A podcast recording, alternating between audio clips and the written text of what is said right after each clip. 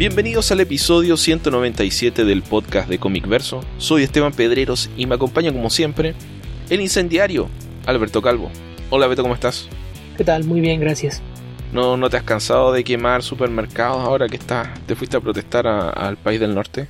Pues mira, con eso de los precios del combustible eso no es viable, así es de que me conformo con hacer algunas declaraciones incendiarias. Ok, ok, pero estás motivándolos, ¿no? No realmente. sí. Beto, eh, hoy día me sentí un poco sobrepasado por la realidad.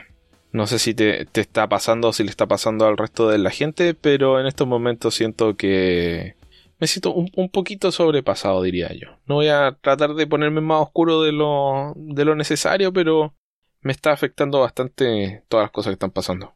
Sí, cada, vez que piensas en, tratar de distraerte con alguna cosa, pasa algo más, ya no nada más a nivel local, sino en el mundo, y, y parece que no, no hay y, cómo darle vuelta o dejar atrás todo esto, pero pues no, no, no queda de otra más que tratar de, de seguir día a día.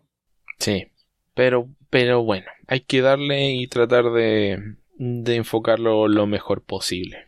Ok, Beto, con las malas noticias que nos están eh, invadiendo actualmente, creo que es un excelente momento para leer más cómics de lo habitual. Así que, ¿qué te parece si partimos este podcast nuevamente respondiendo a las preguntas de nuestros auditores? Me parece muy bien, que aparte hay bastantitas. Sí. Partamos por Facebook, que nos llegó una, para, para cambiar un poco esto. ¿Nos llegó una para cambiar o partimos por ahí para cambiar? Partimos por ahí para cambiar para cambiar el orden simplemente porque antes no teníamos la alternativa. Ok. Caesar. Supongo que se llamará César, pero así no se escribía el César del planeta de los simios. No sé. Caesar Santana. Estimados Alberto y Esteban, saludos. Tengo dos preguntillas. Uno, ¿recuerdan qué pasó con el Superboy surgido de, el, de los Superman, del reino de los Supermanes? Mm, sí, eh, pasó Jeff Jones. Igual que con muchos otros héroes de cierta época. Mira, básicamente este personaje es Connor Kent. Lo que pasa es que una vez que Jeff Jones tomó los Teen Titans por allá, ¿cuándo habrá sido Beto? ¿El 2001, 2002, por ahí? Algo así, inicios de los 2000. Claro, él, él reformuló a varios de estos personajes. Por ejemplo, transformó a Impulse en eh, Kid Flash. Utilizó a Tim Drake como Robin. Y a Connor Kent hizo hizo una especie de, de, variación del personaje, ah, lo volvió más ah, sombrío y, y, depresivo y mm, lo vinculó más con el título de Superman que en esa época no, o sea, no con el título de Superman sino que con el personaje de Superman, digamos que la existencia del personaje siempre está relacionada pero emocionalmente era más independiente el personaje y aquí los, los vinculó un poco más, así que eso, eso es lo que pasó con ahora mmm, no diría que fue un mal personaje. Se, hicieron varias cosas buenas con el personaje, pero pasó a ser bien distinto del, del Superboy de Carl Kiesel y Tom Grumet. Sí, básicamente fue e, esa necesidad de, de Jones de decir necesitamos que sea más adulto, lo cual se echaba por tierra lo del Superboy y más oscuro, que ya sabemos que es lo que hace siempre, entonces hubo algunos escritores que lograron hacer algo bueno con el personaje, pero pues terminó relegado por completo al segundo término porque al ligarlo más a Superman, pues lo que hizo fue quitarle todo lo, que lo hacía especial. Sí, es muy similar al, al Superboy de que se puede ver en la serie de Young Justice, a pesar de que los orígenes son relativamente distintos. Eh, o sea, si los reduces a su esencia es el mismo arco argumental, pero eh, en la práctica no, no, son los mismos personajes. Así que básicamente sería eso, no, no, sé mucho más que decirte, pero es el uso que le dieron al personaje. También después vino... Mm, no, murió en Crisis Infinita, ¿no? Si mal no recuerdo. Sí. Y, y después, después eh, fue un, un, un problema decidir si querían traer de vuelta al personaje o no que es un problema con el que DC ya ha, lidiado demasiadas veces y que realmente debieran entender que no deben deshacerse de Superboy. Así que, bueno, por eso hicieron crecer a Jonathan Kent ahora y, pasó de niño en su excelente serie de los Super Sons a ser eh, Superboy para tenerlo en la Legión de Superhéroes. Segunda pregunta. ¿Por qué si el Peter Parker Ultimate vive, hasta donde me quedé, no participó ni en Spider-Verse ni en Spider-Geddon? Muchas gracias, lo seguimos oyendo. No lo sé, yo hasta donde me quedé, Entiendo que había muerto y después no había muerto, pero había perdido los poderes. No estoy seguro si estoy bien ahí, Beto, porque no, no he leído mucho Ultimate Spider-Man. En términos generales, sí. Y yo lo que entendí en algún momento fue que la naturaleza de su origen hacía que no estuviese ligado con, con el tótem araña, que era lo, lo que se supone que le da poder a, Spider-Man y sus versiones en, en, el multiverso. Entonces esa sería la explicación para por qué no fue parte de, de Spider-Verse. En realidad tal vez lo que quiso eh, Dan Slott fue trabajar con Miles. Básicamente eso, no tenía mucho sentido tener dos Spider-Man que eran prácticamente iguales, dos Peter Parker prácticamente iguales. El resto de los Peter Parker de, de Spider-Verse son bastante distintos entre sí. Y creo que Miles era un personaje más interesante con el cual trabajar y además el personaje eh, al que la, la compañía le estaba dando importancia en esa época. Y además, si hay un, un Ben Reilly por ahí en, en una de, de las versiones que, que, pasan, y hay un mundo donde Ben Reilly se queda como el, el Spider-Man, lo reconoces mm. porque es rubio, sí. pero lo, lo, matan rápidamente. Entonces no es el, que existe en, este mundo, pero sí se ve una versión paralela. Entonces yo creo que también era un poquito tratar de, lidiar con eso, ¿no? Si tienes uno aquí y en otros mundos, ¿para qué los usas a todos? Sí, sí, supongo que era, era lo que le servía mejor para la historia a Dan Slott, así que podríamos decir que fue un capricho del escritor. No creo realmente que haya mucha más explicación que esa. Yo no recuerdo que haya que se haya hecho alguna explicación específica de por qué no estaba ese Peter Parker. Es posible que exista, yo la verdad no, no lo recuerdo. No, ni idea, pero, pero según yo era, era esa la razón que, que se suponía que sus poderes se, se alteraron después de esta muerte, de poderes, etcétera, y no tenía ya ninguna relación con lo que era lo, que unía a todos los, los héroes arácnidos que tomaron parte en ese crossover. Ok, Beto, ¿qué tenemos en Twitter? En Twitter tenemos muchísimo. Desde. Empezamos con Pic Sánchez. Que pregunta, me pregunta a mí si fui fan de Carmatron y los Transformables o el sensacional de luchas de Blue Demon. Y a ti te pregunta si en Chile tienen un personaje nacional de cómic, además de Condorito. A ver, sí, Sí, hay varios, pero diría que Condorito es el más famoso. El tema es que siendo Condorito realmente un personaje que aparece en chiste, que no tiene realmente una historia, son, son chistes, chistes y chistes, no, el personaje no, no progresa. Te diría que hay otras historietas que son más, más em, propiamente historietas, pero no son tan populares. Por ejemplo, Mampato, el Doctor Mortis. Hay una historieta muy popular en una época, eh, ahora ya no, porque bueno, pasaron varias cosas, pero no me voy a detener en eso. Eh, que es Barrabases, que era un cómic de fútbol, donde un equipo de, de niños, bueno, no de jóvenes en realidad, tenía un equipo y que participaba en una liga y le ganaba a todo el mundo. Eran un poco como los supercampeones antes de los supercampeones. Con un estilo de dibujo que en algunas épocas fue muy muy bonito. Y bueno, una vez que envejeció el autor, el dibujo empezó a perder algo de, mm, las características que lo destacaban. Y eso hay, hay, por supuesto que hay muchos personajes más, por ejemplo Diablo, que es un personaje que tenía una historia eh, relativamente interrumpida, es un poco homenaje, digámosle homenaje a Spawn, y apareció por allá por el año 98. Y esa misma editorial ha sacado varios cómics adicionales. Entonces, sí, hay muchos personajes. Actualmente lo que te diría que se está vendiendo un poco son los cómics de de Sebastián Castro y Kit Salinas, que son un grupo de superhéroes que se llama Los Guardianes del Sur y que partió cada uno con su, su propia historia. Ahí están, eh, son personajes históricos de Chile, adaptados en versión superhéroe, que son eh, Galvarino, Lautaro, eh, Janequeo. Creo que eso es todo por ahora, creo que se me olvida uno. Y son personajes históricos de la época de la, de la Guerra de la Conquista. Son mayormente toquis mapuches que se opusieron a, a la conquista española. Ya.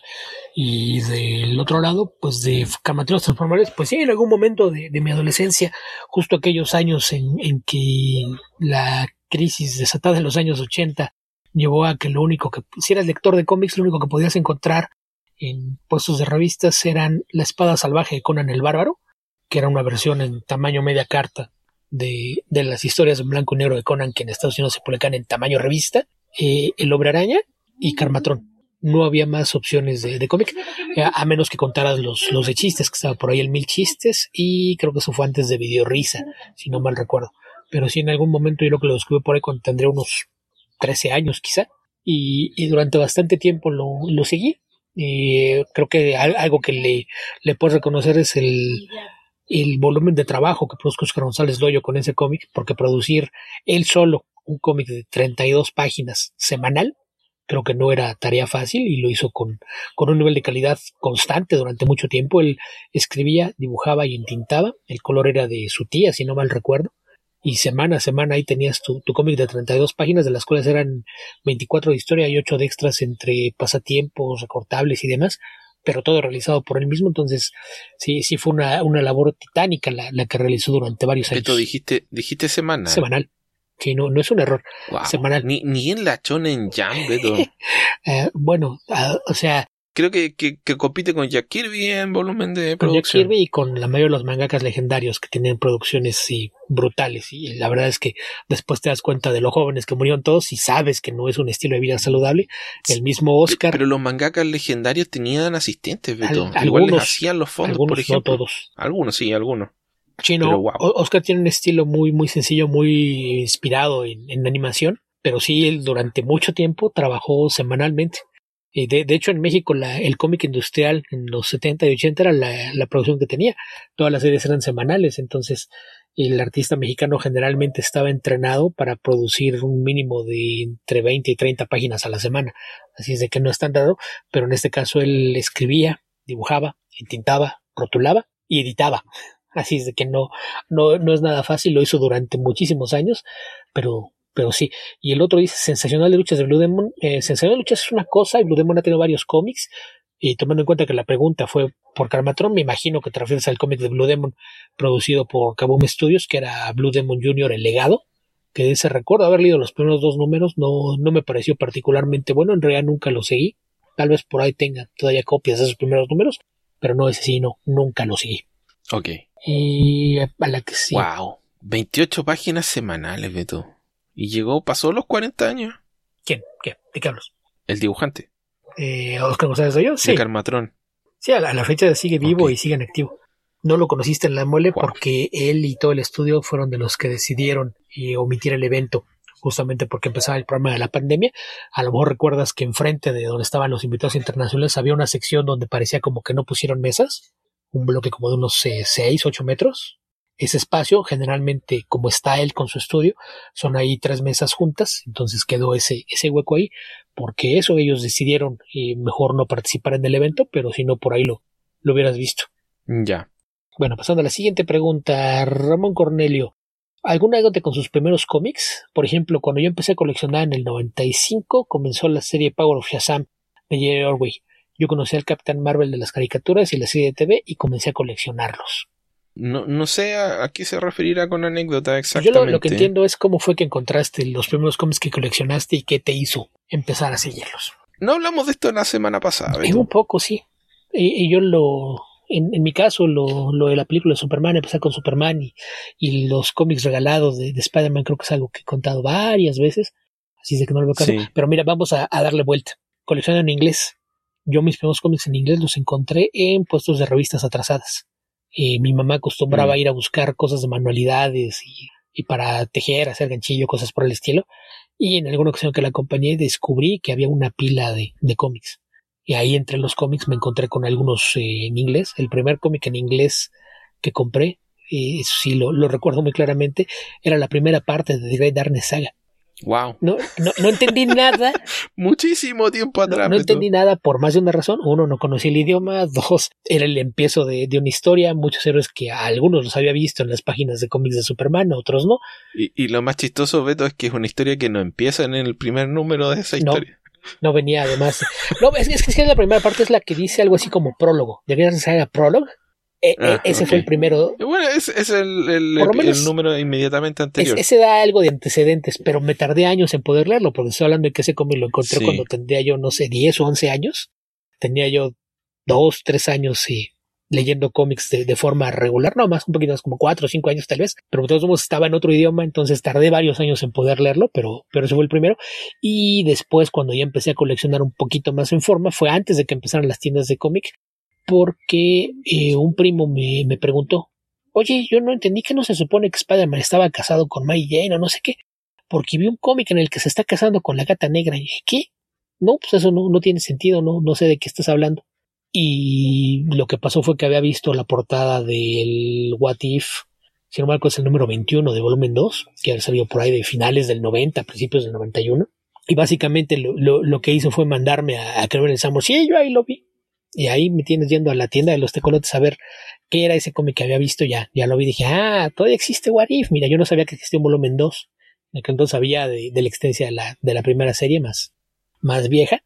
Pero ahí descubrí eso y descubrí que los cómics llegaban a esa tienda departamental con entre uno y dos meses de, retraso respecto a su publicación en Estados Unidos. a lo mejor menos, yo creo que hasta tres semanas era lo, lo que traían de, de retraso. Entonces es, eso fue parte de, de, lo que me enganchó para empezar a comprar cómics en, en, inglés con lo que encontraba por ahí, con todo y que venían con, con algo de retraso y que fue pues más o menos eh, al inicio de, de los X-Men, todos los cómics de, de, la serie de X-Men nueva que lanzaron Claremont y Lee, los encontré así en, en esa tienda y pues esto fue antes de, que se diera el boom con la muerte de Superman y que, que fue cuando empezaron a pulular tiendas sea, de cómic. ¿Tienes una de las 8 millones de copias del X-Men número 1? Eh, tengo como tres o cuatro. Cuando, cuando ya estaban en las cajas, en las cajas que costaban este 10 centavos de dólar, me hice de todas las variantes. O sea, originalmente el, el, número uno que encontré, ahí generalmente no llegaban las del mercado directo.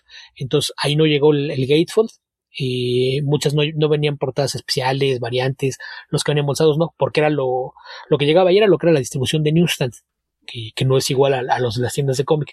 Entonces originalmente el que compré ahí era la portada en la que se ve Beast al frente. Ya un par de años después, cuando empecé a comprar una tienda de cómics, me encontré con la, la portada Gatefold, que es la, la, que todo el mundo tiene, y después en algún remate sí terminé pagando centavos por tener el resto, entonces sí tengo un...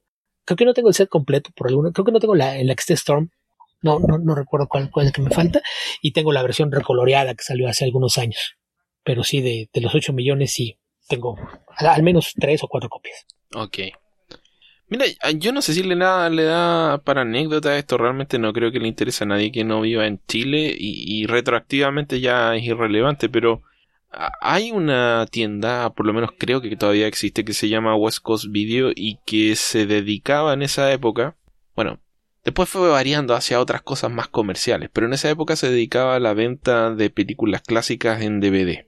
Que entiendo que ellos hacían esas versiones en DVD porque venían con ese, es el logo de la tienda y dentro de las cosas que vendían eran cajas de saldos de cómics en inglés. Ahí empecé a comprar cómics en inglés y la otra razón por la que empecé a comprar cómics en inglés es porque Perfil dejó de, de existir.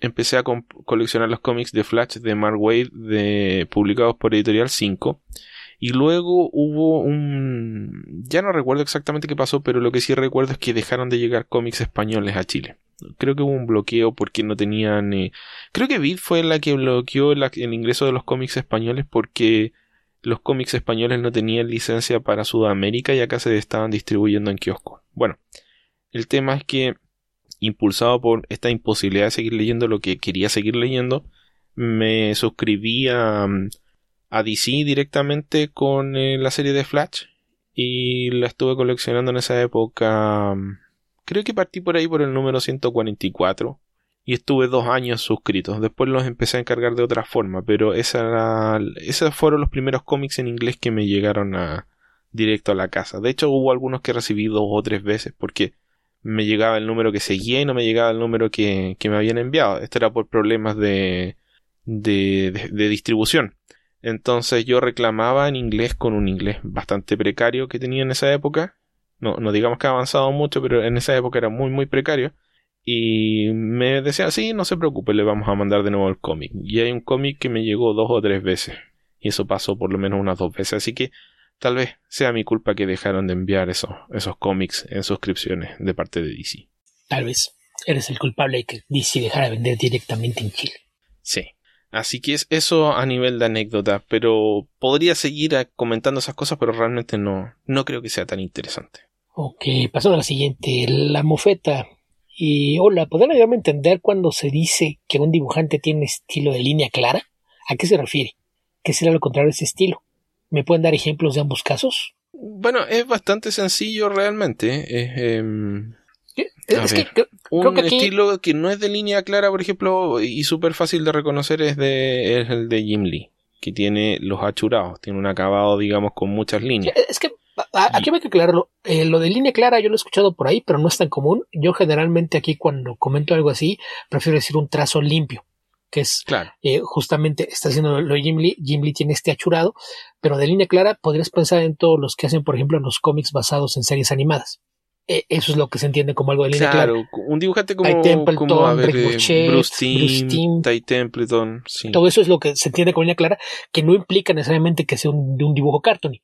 Eh, porque está, David La Fuente, por ejemplo, también es algo cartoony, pero no, no tanto, no, él puede hacer cosas más realistas, pero eso es a lo que se refiere con línea clara, cuando lo que haces es marcar muy bien contornos y, y, se delinea muy bien lo que es la figura principal de los fondos.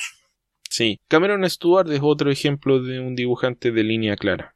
Y es, tiene un dibujo un poco más realista, no tiene un dibujo tan caricaturesco como otros de los casos. Pero en general piensa en dibujos en los cuales exista un, trazo eh, marcado, de los, de los bordes, digamos, de cada, del contorno de cada objeto y personaje, y donde se utilizan pocas líneas para dibujar el resto, por ejemplo, la ropa, los, los rasgos faciales, etc. Y un dibujo, digamos, con acabado detallado sería como lo del estilo Jim Lee, pero también hay otro que se le podría denominar un dibujo sucio. Por ejemplo, Klaus Jansson, Bill Sienkiewicz, que son dibujos donde hay un montón de líneas un poco, em, en algunos casos excesivas.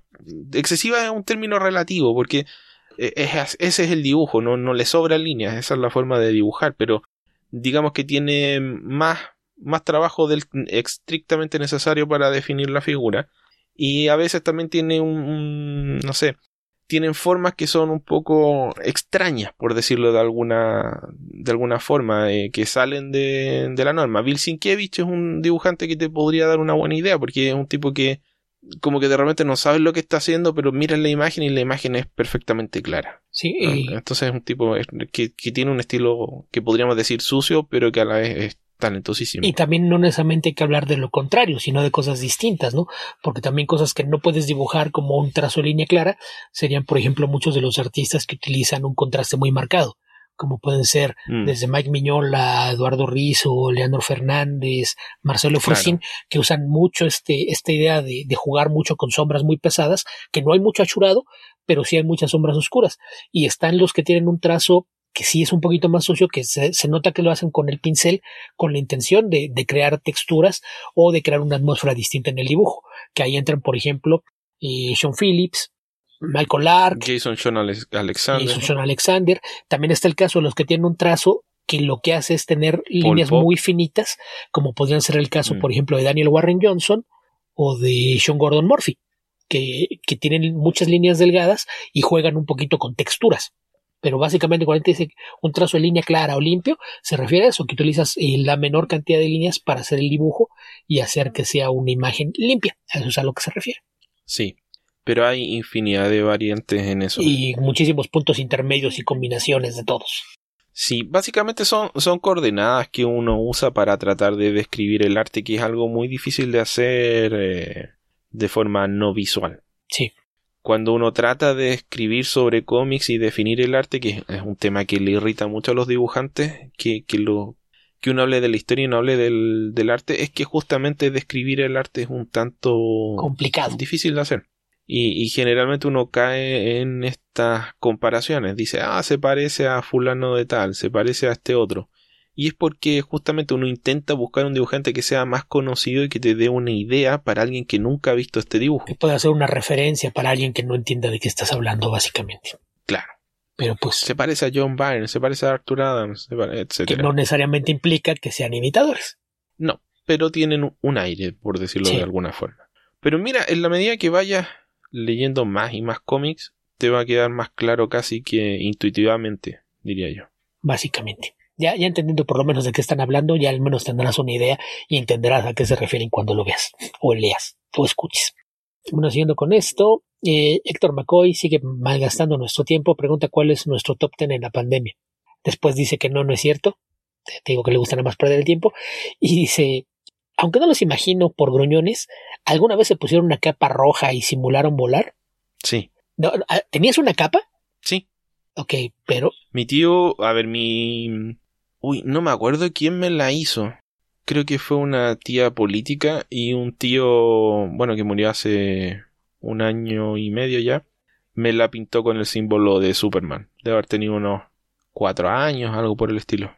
Ok, porque yo, yo lo que iba a reclamar aquí es que pues no necesitas hacer una capa, digo, no, no conozco a algún niño, al menos de mi generación, que no haya usado una toalla, una sábana, una mascada, qué sé yo, y no importaba el color realmente. Cualquiera era bueno. Sí. Y hicieron una... No, yo tenía una, una capa de Superman roja con el símbolo de Superman. Sí, yo tuve una también que me regalaron por cuando tenía como 7, 8 años, pero para entonces ya tenía años de volar usando toallas, sábanas y mascadas. Así es de queso. Así es. Real JJ17. ¿Creen que fue mal manejado Wally West en los nuevos 52? Sí. Sí, sigamos, Beto. No, no, no vamos a entrar en detalles. Eh, ah, insisten en querer hacerte rabiar, Esteban. A ver qué pasó. Ahora. Israel Jerry Dark Ortiz. ¿Por qué odian Identity Crisis? Porque es el peor cómic de la historia. Porque es un cómic que escribió alguien que odiaba a los superhéroes de DC. No, es un cómic escrito por alguien que piensa que ama a los superhéroes de DC, pero que es muy idiota. Básicamente. Después, eh, eh, eh, Israel trae una, una, vibra más oscura que la tuya, Esteban. a ver, ¿qué, qué dijo ahora? Para ustedes, ¿qué historia ha envejecido peor? Identity Crisis. pero no, esa no fue buena desde el principio. No, yo creo que casi cualquier cómic que leas viejo te vas a encontrar con que se vuelve anacrónico. Eh, ahí, ahí sí yo creo que esto es un tema más bien subjetivo. Pero, pero se no. vuelve subjetivo, no, porque hay cosas no, que... No, no, no, es que... Ah, un tema que sea anacrónico, que yo creo que te va a pasar con cualquier cómic antiguo, por, pero hasta cierto punto, Beto, porque en realidad uno sabe que pertenece a otra época, entonces no, ¿por qué lo, le va a parecer anacrónico en términos eh, estrictamente temporales si uno sabe que está leyendo algo antiguo? Eh, yo creo que el tema, más que anacrónico, es el tema valórico cuando cosas que ya no son tolerables eran eh, representadas como en forma casual o, valoradas de otra forma en estos cómics. Por ejemplo, año 2. Entonces, bueno, y hay, hay, varios de esos, donde mmm, puedes ver cosas que actualmente tú dirías, no, eso no lo publicarían. Y, y lo siguen haciendo. Pero... pero a, a eso me en, refiero cuando digo que es subjetivo. Porque te apuesto que ahorita, cuando ves lo que está pasando en Estados Unidos, te apuesto que muchos de los que están quejando de las protestas actuales no le ven nada de malo que exista un personaje como Ebony en las páginas de The Spirit. No entienden por qué de repente tienes que poner a negros, asiáticos y mujeres como héroes. ¿Por qué no pueden seguir siendo todos rubios y blancos? A eso me refiero con que es una valoración personal. Muchas veces tiene que ver con tus valores y la forma en la que entiendes el mundo actual y que ves cosas que, que simplemente ya no funcionan, pero eso es de acuerdo a lo que tú piensas pero no todo el mundo piensa igual. A eso me refiero con que decir que también envejeció es que no es algo que esté tan marcado en blanco y negro, es subjetivo porque depende mucho de la presión de cada persona. Hay casos en los que una historia que en su momento causó revuelo, años después te suena algo tan común o, o incluso trivial. Trivial que no, no le das la más mínima importancia. Entonces, ¿por qué alguien se ofendía por esto? A, a, eso es a lo que me, me refiero cuando digo anacrónico. Es algo que en su momento causaba una reacción, pero que al ponerlo en un contexto contemporáneo no se siente igual. Entonces el, el término de decir que envejeció mal, pues es algo que, que, es muy subjetivo porque depende de muchas cosas. Hay veces que es eh, simplemente porque se le nota que está hecho hace mucho tiempo, eh, porque los temas que trata no funcionan, o porque las cosas en ese entonces se hacían de distinta manera. Entonces ahí sí habría que ponerlo en contexto, y cuando te dices que no envejeció bien, pues sería bueno que te dieran razones de a qué se refieren con que no envejeció bien. Yo lo uso mucho para hablar, por ejemplo, de películas viejas, en el caso los efectos especiales, sobre todo, porque de repente ves los prostéticos de la época, las, marionetas y cosas por el estilo, eso no envejeció bien. Por ejemplo, un caso que uso mucho, Alien. La historia sigue siendo una maravilla, es una, una joya de la ciencia ficción, el suspenso de tintes de horror, pero los efectos obviamente no se ven bien, los, los efectos no envejecieron bien. Ves la, la cabeza falsa de, del humano sintético o ves las pantallas de computadora, no envejecieron bien y eso no afecta a la calidad de la película. Entonces, cuando se usa ese término, yo creo que sí es necesario valorar y hablar específicamente de a qué te refieres, porque es algo que depende de la apreciación de cada quien. Pero es que hay cosas que son un poco irrelevantes, pero realmente uno piensa en los efectos especiales. Ok, no se ven tan bien como los efectos especiales actuales, pero tal como dicen, no echan a perder la película. En cambio, los temas de... ¿Me estás diciendo que James Cameron y George Lucas viven equivocados? Vamos a dejar esa discusión para otro día, Beto. Pero hay, hay cosas temáticas que afectan más el, el, la interpretación de una película, sobre todo porque en muchas ocasiones hacen que te odies a ti mismo porque piensas, ¿cómo, cómo fue que hace 20 años disfruté esto y no me di cuenta de los problemas que tenía? Ahora, es bueno que uno tenga esa, esa introspección, porque significa que progresaste como persona, pero, pero sí, yo diría que eso es lo que tiende a envejecer peor. Los efectos especiales me parecen un poco eh, de menos. Uno sabe a, a lo que va. Sí, es a lo que me refiero. Por eso digo que te digan exactamente a qué se refieren con envejeció mal, porque es algo que depende mucho de la apreciación o de qué estés hablando. ¿Te refieres a la historia? ¿Te refieres a, los valores que muestra, a situaciones que presenta, a la forma en que fue ejecutado? Son muchas variables y por eso digo que es completamente subjetivo y depende de la apreciación de cada quien. Ok. Una más, eh, dice el Jerry Dark Ortiz, que esta no es tan oscura. ¿Qué historia merece una continuación pero jamás la tuvo? Nos quiere tener aquí toda la noche. Mm, Rocky Tier. Por ejemplo, eso sería en, cine. Del lado de los cómics, a mí me hubiera encantado ver una segunda serie de Strike Back una serie continua de, de Clandestine donde dejaran trabajar a Alan Davis. Y no sé, tantos cómics que pudieron haber sido buenos en su momento. Si Longshot hubiera sido más popular le hubieran dado su propia serie después de la miniserie de Nocenti y Adams, también hubiera sido muy bonita. Me gustaría que aún existiera Leave It to Chance. Pero, bueno, ya, no, no te voy a discutir los que te gustan a ti porque son tuyos, pero... No sé.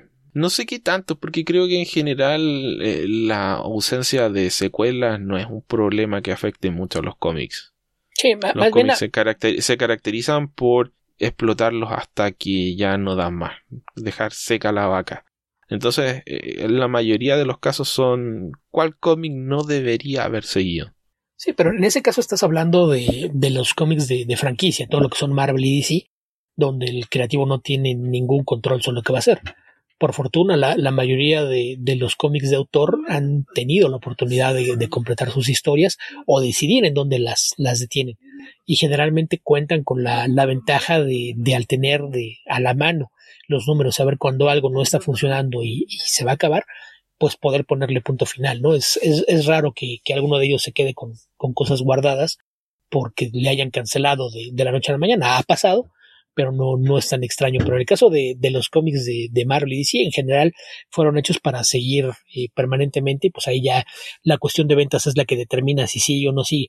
Entonces ahí eh, vamos, yo a lo que me refiero con esas secuelas, eh, pues tienes que pensar en una historia finita y que te hubiera gustado que siguiera, pero pues sí, ahí sí depende mucho de, de qué estamos hablando, porque insisto, como bien dices, esto de, de que se explotaron, que se acabe la vaca, pues sí, ya le sacamos todo lo que se podía, ya no se puede hacer nada con este personaje, lo cancelamos y lo dejamos dormir. Y a lo mejor había fans que les hubiera gustado ver más, pero ya no había nada más que hacer. Pero sí es algo muy común que a, lo mejor una serie que te gusta mucho la cancelaron a la mitad, pero pues generalmente tiene al menos un cierre para, para esa situación, ¿no? En tu caso, Esteban, me imagino que te pasó con cada vez que lanzan una nueva serie del detective marciano. Mira, yo creo que el personaje en sí me gusta, pero me gustaba la interpretación que le dio Strander. Y, creo que es algo de lo que se han alejado en sucesivas interpretaciones sin que sean malas. Pero, por ejemplo, una serie que ya me habría gustado que siguiese un tiempo más, pero que ha tenido varios relanzamientos que no han sido buenos, y justamente es una de las noticias de, esta semana, es Manhunter, de Mark Andreiko. Creo que es uno de los personajes de la década, ya de hace dos décadas, Beto, de la década del 2000 que mejor trabajó DC. Es un personaje muy, muy redondo, muy bien elaborado y que un poco antecede esta moda de los. moda televisiva. De los personajes con fallas que, que se transforman en, en protagonistas eh, muy, muy interesantes. por ejemplo, al estilo de Doctor House. Kate Spencer es un personaje con muchísimas fallas, pero eso la hace muy, muy interesante. Sí, y en el caso de, cine que mencionabas Rocket. Me acordé de una, Beto, una que murió prematuramente y que podría haber seguido y habría sido muy buena, es Chase. Por ejemplo. Pero me refiero a, a eso a lo que me refiero. Depende mucho de la reacción que tenga en el mercado. Incluso en el caso de Rocket, si lo hubiera de bien en taquilla, hubiera tenido secuelas. Y, no es la, única. Y hay veces que el proyecto no, no lo dejan morir y tratan de revivirlo.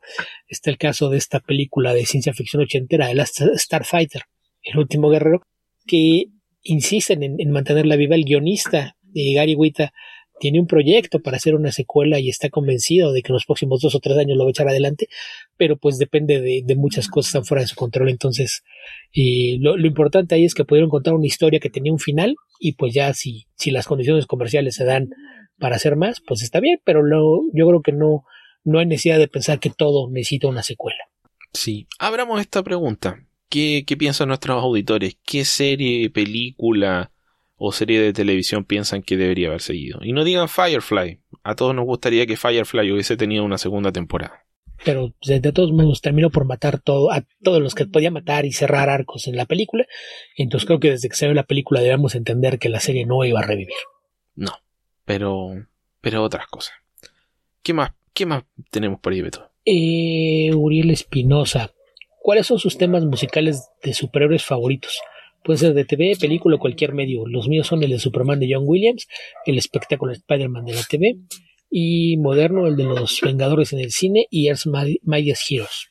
Creo que estoy em, bastante de acuerdo contigo, aunque creo que Danny Elfman es un compositor que hizo varios trabajos que me gustaron mucho. O sea, la música de la serie animada de Batman, la música de las películas de Tim Burton, la música de la serie animada, perdón, de la serie de, Flash, que son tienen bastantes toques similares, pero pero son muy buenas. O por lo menos crecí con ellas de un modo en que, se me quedaron grabadas en la cabeza, así que las recuerdo con harto cariño.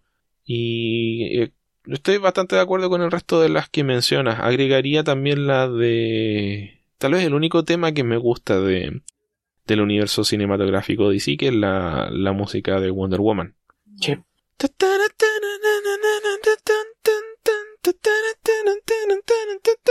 Sí, yo para no caer en esto que están haciendo ustedes de demostrar su edad con sus usos musicales, me gusta mucho el tema de Batman Billion. Ah, sí, cierto.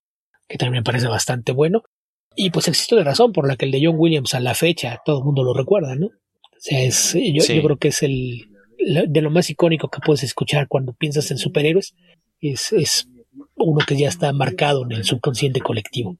Pero pues eso. Mm. Y mira, si se trata de poner edad, eh, probablemente tenía un amigo que decía que su canción favorita de superhéroes era Believe It or Not, que era el tema de superhéroe por accidente. superhéroe americano.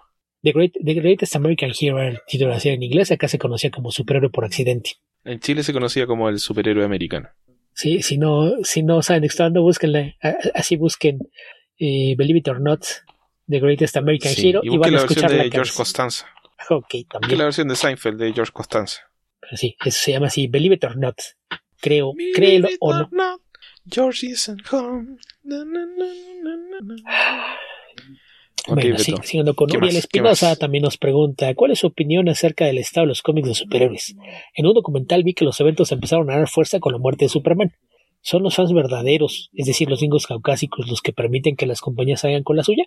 Ah, yo, aquí, aquí yo pondría una discusión. Creo que esto, es un charquicán de, de conceptos, pienso yo. Sí, eh, porque el Estado, ¿a qué te refieres con el Estado? ¿Cuál es el estado actual de los cómics de superhéroes? Sigue siendo lo que más vende en el mercado y hay más variedad de la que hemos tenido en décadas. Sí, a, ver, si en términos de la salud de la industria, la salud de la industria es, em, le permite subsistir, pero conectada a respirador mecánico. Básicamente una, es una industria en constante contracción, pero que aparentemente al final no se ve muy cerca.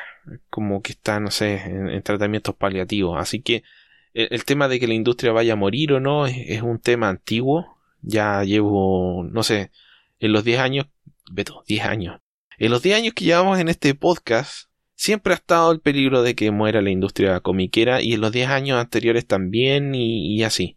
Es un tema muy recurrente. hay una línea en, la novela gráfica de Bad Weekend de, Criminal donde un antiguo dibujante de cómics le dice a uno más joven, que le dice, no, oye, ¿por qué no seguiste dibujando?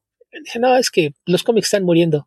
Y le dice, ah, los cómics están muriendo desde 1952, no debieras dejar que eso te detenga. Y básicamente creo que eso es un fiel reflejo los cómics están muriendo desde que McCarthy empezó su campaña para decir que los cómics podrían la mente de los adolescentes, eh, basado en las ideas del doctor Frederick Wardham. Entonces ahí, no sé, habría que ver exactamente a qué te refieres con el estado actual, porque me parece que hay cosas que están mal, pero me parece que hay muchas señas de, que esto puede subir de distintas formas. Y el pensar en los superhéroes como la base de todo lo que es el cómic, siempre he pensado que es un error. Entre más variedad temática tengamos, será mejor. En términos de calidad de historia, te diría que no están en un mal momento. Es probablemente una de las mejores épocas en términos de calidad de historia. Obvio que hay una que otra historia que no te va a gustar, pero hay muchísimas, muchísimos cómics que leer con facilidad. Puedes encontrar varias series que te van a gustar. Entonces, eso en, términos de calidad son eh, es súper satisfactorio.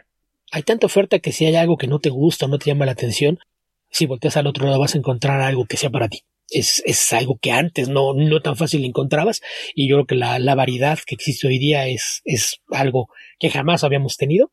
Y por otro lado, yo cuestioné eso del documental que dijo que los eventos empezaron a ganar fuerza con la muerte de Superman. Había eventos desde antes, eventos muy populares.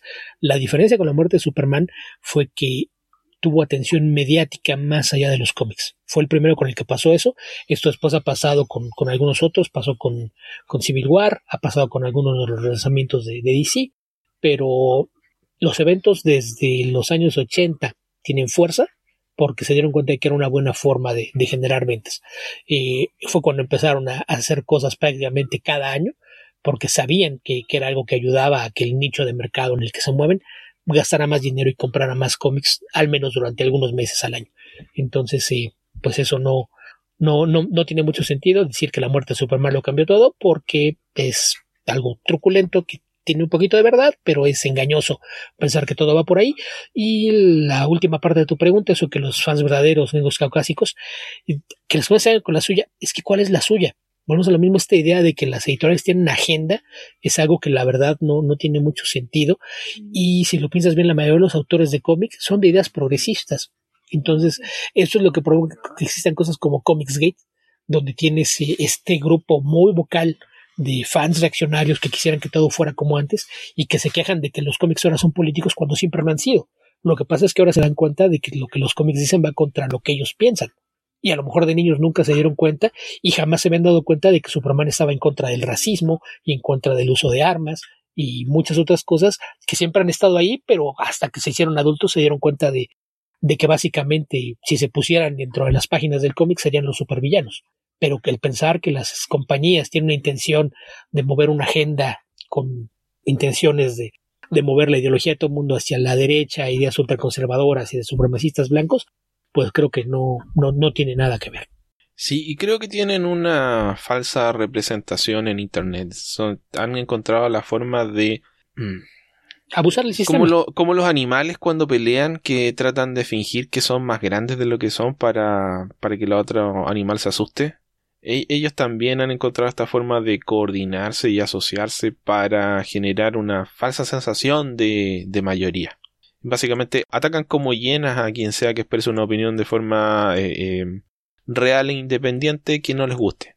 Y sabemos que todos ellos tienen más de una cuenta en redes sociales. Sí. Cantidad de cuentas fantasmas, entonces tienes a 10 tipos que emiten opiniones y se ven como si fueran 200 y eso es algo que, que, es muy, muy obvio, muy claro. De repente incluso no se molestan ni siquiera en volver a escribirlo y es copy-paste de los mismos mensajes de odio que Entonces también eh, eh, muchas veces hacerles caso, estar repitiendo lo, lo, que dijeron o tratar de pelearles es darles una ventana que no merecen. Entonces, si te encuentras con eso, es muy fácil darles eh, mute, follow, bloquear, etcétera, y no, no preocuparte por, por estar leyendo todas estas opiniones tóxicas que abundan por ahí.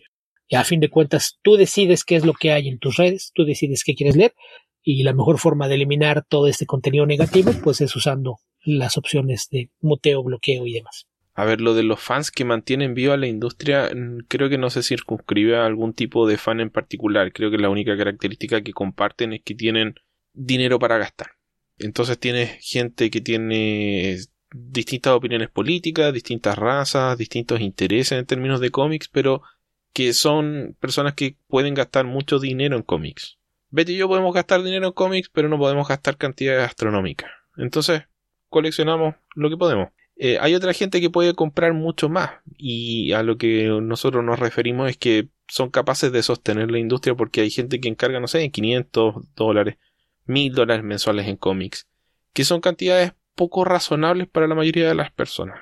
Así que e, eso es otro tema, porque ahí realmente no hay un tema de asociación ideológica, es simplemente una situación eh, fáctica que ocurre en los cómics y ocurre en muchas cosas. Entre los jugadores de, de videojuegos también hay gente que, se arma varios computadores al año, que tiene varios equipos, un montón de juegos, que participa. Hay gente que tiene lo, lo usa como hobby, tiene dinero para gastar o, le genera dinero el hobby. En fin, es, es así simplemente. Sí, eso y también recuerda que este es un mercado en constante cambio, lo hemos mencionado muchas veces, no hay números reales que se puedan comprobar de cómo le va a los cómics digitales, pero existe una razón por la que como solo ya es algo que ha crecido tanto. Existe una razón para que sigan apareciendo plataformas de cómics digitales. Y también existe una razón por la que cada vez hay más librerías que tienen una sección de cómics. El mercado se está diversificando y yo insisto, muchas veces cuando te dicen el mercado está en sus extractores de muerte, se refieren al mercado directo, a las tiendas de cómic, porque es algo que lamentablemente estas tiendas dependían de todo lo que sean Marvel y DC y Marvel y DC eh, cayeron ahí en una relación simbiótica con estas tiendas y no se dieron cuenta de que estaban cerrándose muchas puertas y opciones para, para seguir que el mercado se mantuviera saludable y están teniendo que lidiar con ello, pero, pero se antoja muy difícil que realmente algo de esto vaya a tener eh, consecuencias eh, letales para, para el medio. Eh, basta recordar que los números de, ventas de cómics infantiles por primera vez el año pasado superaron a los cómics de superhéroes una vez que tomas en cuenta el factor librerías.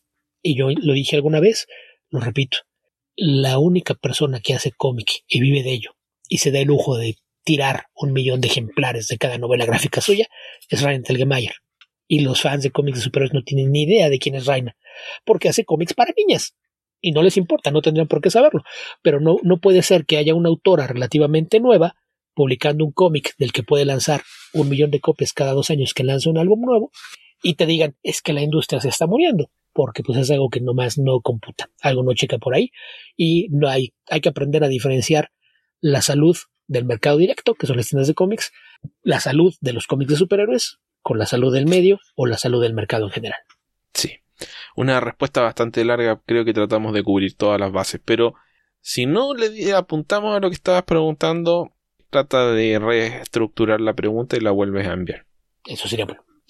Y lo último que tengo por aquí en Twitter, eh, Sutons, Gabriel35W, que es alguien que nos pregunta constantemente, y nos sale con un clásico. Y le damos las gracias. Beto dijo, pregunta constantemente, pero no es que nos moleste. Muchas gracias no, por, al contrario. por contactar. Eh, y básicamente él nos, nos, sale en esta ocasión con uno de esos típicos, no tengo una pregunta, más bien es un comentario que nada más quería agradecer las recomendaciones porque ahora tengo mucho tiempo libre, me despidieron, y no, no parece muy molesto al respecto, quiero pensar que tiene un, un buen plan ya de, de para dónde va, pero pero si no, pues suerte con eso. Dice, aproveché y me puse al corriente y nos eh, deja una foto en la que se ven siete tomos que incluyen algunas cosas que hemos recomendado por aquí en, en los últimos meses. Dice que pues qué bueno que, sí. que, te han servido de algo las recomendaciones y ojalá el problema de, del empleo sea algo que puedas resolver pronto. Sí, y si no tienes plan, por último, calma y, y, ojalá que, bueno, este es un problema que está ocurriendo en todo el mundo, así que paciencia y, y bueno, ahí por lo menos tienes cómics que tal vez puedas vender. Léelos primero y después los vendes si necesitas, eventualmente si vuelves a tener trabajo, o sea, cuando vuelvas a tener trabajo te lo puedes volver a comprar, eso es algo bueno que tienen la, los cómics actualmente. Acabas de sonar así como por partes como Calimán. ¿Cómo? Le, le, le, le, pediste calma y le pediste paciencia y la frase que dice Calimán cada vez que alguien se muestra estresado porque están en problemas, dice serenidad y paciencia. Okay. Lo hiciste por partes, bueno. pero... No, no he leído, no he leído Calimán, lo vi alguna vez en el kiosco. Pero sí, bueno, es lo que trato de recomendarme a mí mismo. Así que afortunadamente todavía no, todavía tengo trabajo, así que me parece una, una situación que lamentablemente es muy complicada en estos momentos. Así que fuerza, Gabriel, y ojalá que se solucione lo antes posible. Y con eso acabamos con Twitter. Entonces, si tú tengas algo más por ahí, si hay algo en el correo o algo ¿Destruimos Twitter, Beto? No, no, no lo ¿Le hicimos ese favor al mundo? ¿Al mundo? ¿Se lo estarías haciendo a Trump? sí, puede ser. Pero no nos metamos en eso, Beto. Sí, pero ya, ya, ya sabemos que. Ah, ah, mira, si alguien tiene una duda sobre redes y cuáles son buenas y cuáles son malas, nada más pongan esto en perspectiva. Esta semana Donald Trump entró en guerra con una y Michael Zuckerberg salió a defender a Donald Trump. Entonces, si, si quieren entrarle al debate de qué es mejor Twitter o Facebook, les dejo eso de tarea. Mark Zuckerberg defiende a Donald Trump. Donald Trump quiere cerrar Twitter. Ustedes escojan bando. Sí, y, y acuérdense que también Zuckerberg eh, estuvo feliz de recibir el dinero de Rusia. Sí, básicamente a, Zuckerberg dice... Pero es Mark, no es, no es Michael. Ah, sí, perdón, es Mark Zuckerberg. Es que es M. Zuckerberg. Pero nada más piensen en esto. Eh, todo el tema fue porque Twitter decidió que publicó un tweet lleno de mentiras Donald Trump y puso enlaces a donde podías buscar más información y datos fidedignos de lo mismo. Y Zuckerberg salió a decir que no era tarea de ellos verificar si lo que publican era verdad. Y dice esto a alguien que recibe más dinero que nadie de antivacunas, de supremacistas blancos, de espías rusos y de pirámides para hacer timos sobre quien quiera que se deje. Entonces, pues nada más piensen, cada vez que piensen en Elon Musk y Mark Zuckerberg, recuerden, estos supervillanos visionarios son los malos en las historias de Superman y James Bond. Por, por algo será. Elon Musk definitivamente podría ser un villano de Bond, Beto. Pero Señor Bond, lo encuentro nuevamente aquí, en mi mina de diamantes, a punto de lanzar mi nave espacial. No, no lo dejaré que impida que instale mi red de satélites en el espacio. Básicamente. A ver, a ver, Beto parece que nos quedó algo en el tintero. ¿Ah, sí? ¿De dónde? Ahí en Twitter hay una, una pregunta que venía con hilo, o con cola, no sé cómo decirle. Ah, sí, muestro este. Ah, sí, mira. Ah, bueno, fue, él fue el que preguntó por lo de, de alguna de nuestros primeros cómics y mencionó que conoció a, a Shazam de, de, las series animadas y luego empezó a coleccionar la serie de Jerry Ordway. Y dice, como todos los primeros amores no funcionó. Y un par de años, tiempo años después los cambié por los números de X-Men, que eran mi amor de primaria, porque los había leído en los Spider-Man de Editorial Novaro, y eran los 90 los X-Men estaban en todo. Y bueno, primero el Spider-Man era en novedades, ¿no? En Novaro. Entonces, eso, pero sí. Básicamente nos está diciendo que empezó a coleccionar eh, Shazam porque era un personaje que conocía de antes y en algún momento decidió que no le gustaban tanto y los cambió por cómics de los X-Men en los años 90. La cosa es que como sucede en estos casos de amor, me arrepentí y ahora traté de conseguir aquellos ejemplares que cambié. ahí, ahí va a estar difícil. En cambio, X-Men de los 90 los puede encontrar en cajas muy baratas. Entonces, sí, creo que no, no fue un buen intercambio porque no sé qué tan fácil vaya a ser volver a hacerse con, con esos números de Shazam de Orway. No ha sido tan sencillo, pero la parte positiva es que es muy entretenido buscarlos porque la diferencia para uno es que soy lector y no y soy lector de cómics y también la también coleccionista. Entonces básicamente se ha divertido con el, el proceso de la cacería, que suele ser entretenido pero también engorroso, pero pues eso. Y dice, me gustan los cómics individuales y la emoción de encontrarlos son los ejemplares que buscas. Un saludo y quisiera saber si tiene alguna historia similar. No, yo la verdad es que tengo muchas cosas que compré de las que me arrepiento, pero no hay nada de lo que me haya deshecho que me arrepienta. ¿Tú, mm. Esteban? No, nunca me he deshecho de un cómic que... A ver. No, sí, sí lo he hecho, pero no por el motivo que menciona Ramón Cornelio. Es, más un tema de necesidad económica en algunos momentos, por los que he tenido que vender cómics que idealmente no hubiese querido vender, pero... pero ya fue ya los había leído y en ese momento necesitaba dinero. No fue nada trágico, no estoy hablando de situaciones en las cuales necesitaba dinero para comer, pero necesitaba dinero y eso era a lo que le podía echar mano. Eh, pero creo que mayormente en cosas no, no ha sido cómics que eh, me haya tratado después desesperadamente de conseguir porque no cuando han aparecido publicaciones eh, posteriores los he conseguido en reimpresiones algunos y otros simplemente no los busqué más. Ahora, si necesitas ayuda para buscar eh, ese cómic, no, no es tan difícil de encontrar. Creo que realmente tendrías que buscar, si no lo has hecho, en Mile High Comics, en mycomicshop.com y en eBay. En eBay yo he visto eh, colecciones completas de Power of Shazam que salen como a... No, tan caras. Bueno, no las he buscado últimamente, pero eh, es algo que se podía encontrar, series completas del Suicide Squad, cosas por el estilo es, relativamente fácil. No es fácil, fácil. Pero puedes volver cada cierto tiempo y, aparecen cómics en eBay. Es una. Es uno de los lugares donde puedes encontrar colecciones completas sin, em, sin pagar precios tan caros. Mile High Comics tiende a, a, cobrar precios muy altos por algunos de sus cómics. Pero te diría que, por ejemplo, con que consiga un cómic que está en estado F o BF es suficiente. A menos que tengas la obsesión de tenerlo certificado y con graduación y todo ese tipo de cosas, si ese no es tu tema, si solamente los quieres tener en tu colección y leerlo, un cómic que esté en estado F o BF es más que suficiente, no tiene ningún problema grave con el que vayas a tener que eh, lidiar. Sí, básicamente estar en un estado similar al que estarían si estuvieran en tu colección. Es muy raro que alguno de ellos tenga algún problema mayor a, algunas arrugas o quiebres en, en, el lomo cerca de las grapas, que es desgaste natural de lectura, o alguna esquinita doblada, pero más allá de eso no, no deberías tener problema con eso. Y en, en esos casos, pues nada más tratar de, comprar paquetes de, varios números para amortizar un poquito el envío, que es la parte que siempre complica el pedir cosas, sobre todo si viene del extranjero. Sí, y, sobre todo si no es a tienda, si es a personas, eh, lo puedes conversar. Puedes decirle, oye, soy de tal lado y eh, no tengo problema en pagar eh, tales costes de envío porque me interesa la colección, así que ¿qué te parece si te la compro ahora por tal monto? Puede que te diga que sí o que no, pero eh, no es tan difícil contactarse con, los dueños de esa serie. Así es. Y pues ya, eso era el, hilo que se había quedado escondido detrás del primer tweet. Ok, ahora sí. Ve tus noticias, noticias, así como que bruto que noticias, como que no hay. No tenemos noticias, pero te dijiste que bruto. ¿Viste lo que hizo Simon Kimberg esta semana? algo muy bruto. pues dentro de Simon Kimber, entonces podríamos salir con aquello de que es como el escorpión de la fábula y pues está en su naturaleza. Pero pues básicamente es que hubo un, ya ves que se puso de moda esto de tener eh, los maratones de seguir una película en vivo que generalmente organiza alguien en, alguna cuenta de Twitter o algo así, tienen alguna celebridad, a veces actores, directores, escritores, que están comentando en vivo mientras ven alguna película serie en la que trabajaron.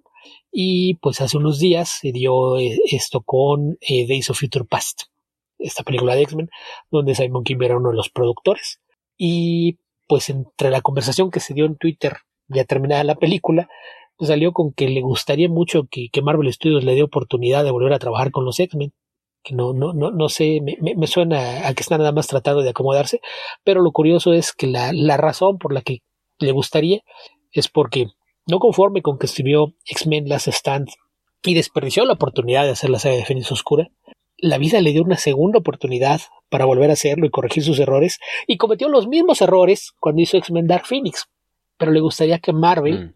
sobre todo si van, ya que crearon un multiverso y parece que podrían usarlo para incluir a los mutantes, le gustaría que una de estas líneas alternas de, de su realidad que van a tener siguiera los eventos de las películas originales de los X-Men, las que empezó Brian Singer y terminó Brett Ratner, de mala manera apoyado en, Kimber, y lo dejaran hacer la saga de Phoenix Oscura como se debe, que incluya al Hellfire Club y a los Shiar y a Lilandra y toda la historia que, que conocemos del cómic, ponerlo todo, a lo mejor en una película, porque es mucha historia, pero hacer dos películas con la de Phoenix Oscura, porque pues la tercera es la vencida y a lo mejor ahora sí le sale. Mira, creo que en, en abstracto, y sobre todo si no está Simon Kimber involucrado, es una idea, no es mala idea, o sea, esa es la forma en la que se debería haber hecho la saga de Dark Phoenix.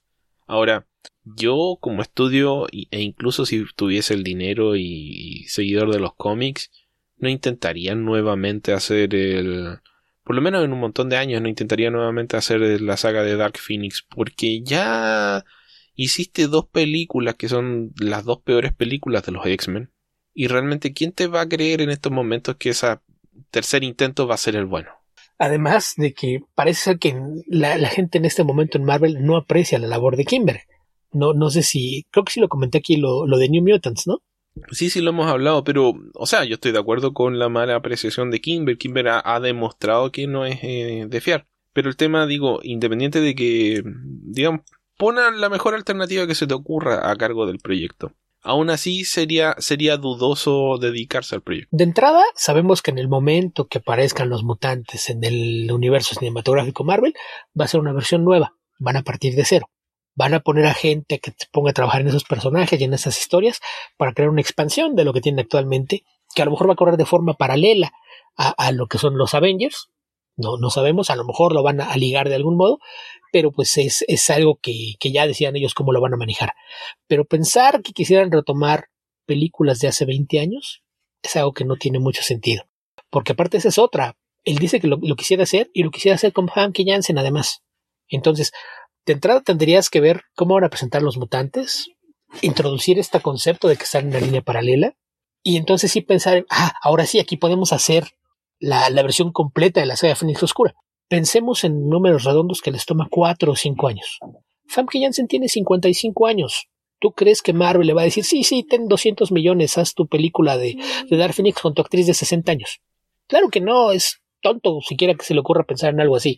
Entonces, eh, ah, yo creo que eventualmente van a llegar a eso, pero van a ser los X-Men a su manera y de una forma trabajada, desarrollada para crear el mundo en el que se pueda dar, eventualmente llegar a una nueva versión de, la saga de Fénix Oscura, pero yo creo que eso va, a ser dentro de varios años y bajo los términos de, Marvel. Y lo menos que van a querer es que tenga alguna relación con las dos veces que Kimber lo hizo mal. Mm.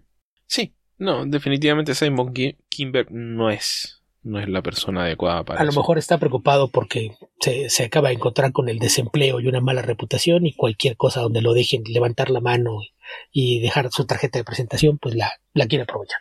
Mira, si David Goyer no hubiese tenido la, la fortuna de participar en la trilogía de Batman de Nolan, se habría quedado sin trabajo en la industria hace, no sé, 20 años probablemente. Y Samuel Kimber no es mucho lo que tiene que mostrar a su favor, así que sí, es posible que esté tratando de, revivir algo que él piensa podría ser un proyecto que le aprueben. Sí, pero no, no creo que pase. Dejémoslo en wishful thinking de su parte y seguramente ahí quedará. Sí, ok. Beto, creo que eso es todo lo que tenemos de noticias. El resto de las noticias no vale mucho la pena comentarlas. Por ahí hay varias cancelaciones. Tanto DC como Marvel han optado por cerrar algunas de, de sus series solo en formato digital, con este reacomodo de publicaciones, pero la verdad es que el listado de series que han entrado en esa categoría es bastante extenso.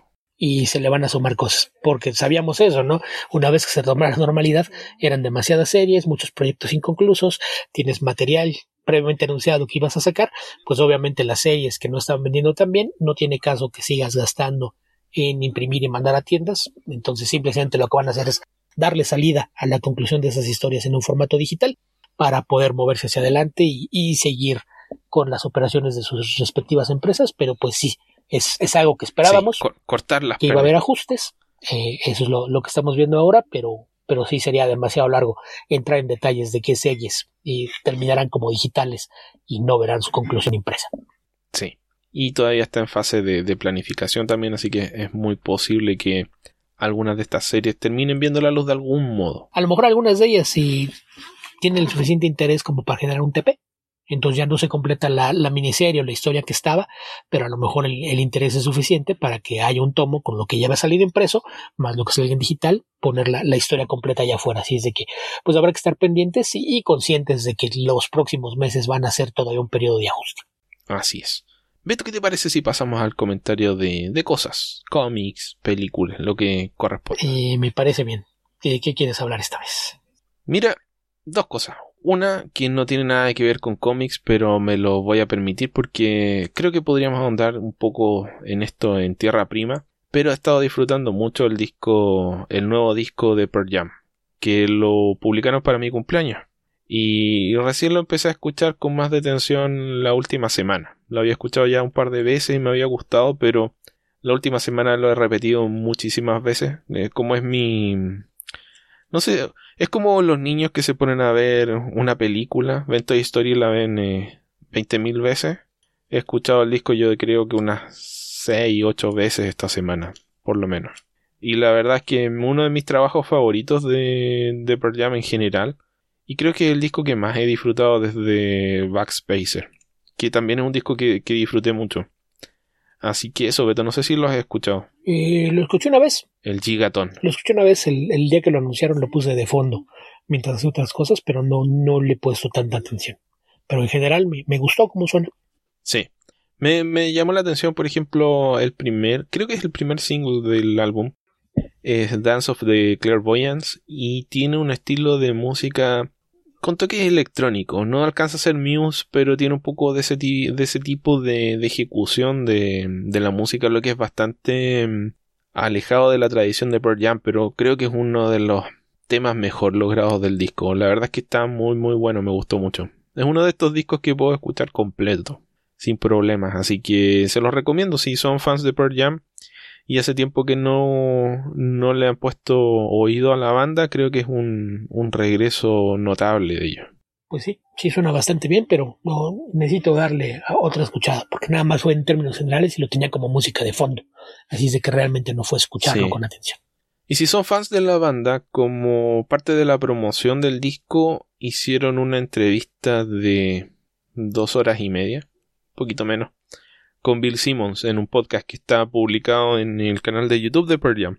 Ahí lo pueden escuchar sin problemas y es bastante interesante porque hablan de todo, hablan de los 90, hablan del coronavirus, hablan del impacto del coronavirus en la gira que iban a empezar en el momento en que empezó la pandemia, básicamente. O sea, lanzaron el disco en un momento en el que el mundo se estaba cerrando. Y eso, es, eh, es, bastante interesante. Está en inglés, no tiene subtítulos, pero si entienden inglés lo pueden escuchar. Son, como dije, alrededor de dos horas y media de entrevista y participan Bill Simmons, Eddie Vedder y Jeff Ayman, el, el, bajista de, de Pearl Jam. Y hay un momento en que se cae la conexión de Bill Simmons, Petro. Okay. y están aproximadamente 20 minutos Eddie Vedder y Jeff Ayman ahí hablando, conversando, hasta que vuelve a, a conectarse Bill Simmons. Es, es bastante chistoso. Ok. Así que eso, eso por ahora. ¿Qué puedes comentar tú, Beto? De cómics, pues hay uno que le voy a comentar desde la semana pasada, pero se nos estaba haciendo largo el programa y opté por no, no comentar más de, aparte de Sabrina, pero este viene a, a colación de de que justamente se viene en Netflix otra película de cómics y que veo que nadie le ha hecho caso, creo que nadie tiene idea de que está basada en un cómic, que es The Last Days of American Crime que es eh, una, una, película que se estrena, eh, si no mal recuerdo, el 5 de junio.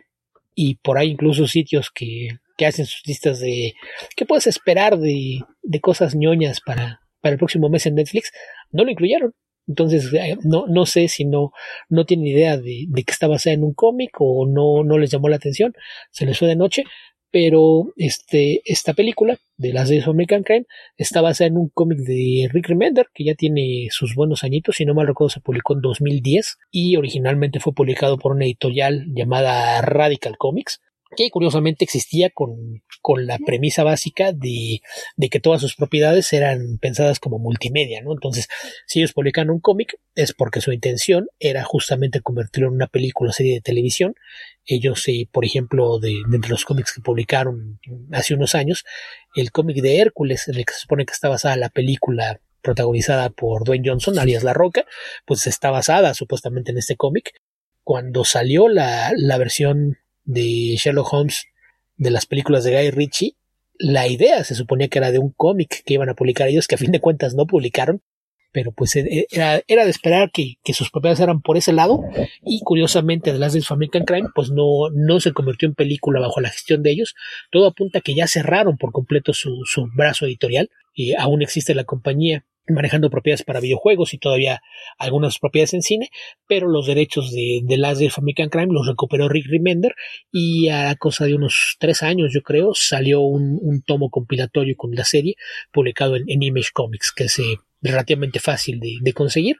Eh, originalmente era una miniserie de tres números, los cómics de Radical eran de 48 páginas, entonces para fines prácticos como si fuera una miniserie de seis y el título, Los últimos días del cómic americano, proviene de, de la premisa del cómic, que bajo, bajo lo que implica lo podríamos poner como ciencia ficción, porque nos encontramos con un futuro muy cercano, prácticamente inminente, parece un cómic que se, da en la actualidad, y tenemos que hay un anuncio de parte del gobierno de los Estados Unidos de que ante la forma en la que se ha crecido sin control el crimen en sus ciudades, eh, encontrar una forma de, acabar con él y que consiste en emitir una señal de, radio que va a influir directamente sobre el cerebro de las personas, impidiendo que sean capaces de cometer cualquier acto ilegal.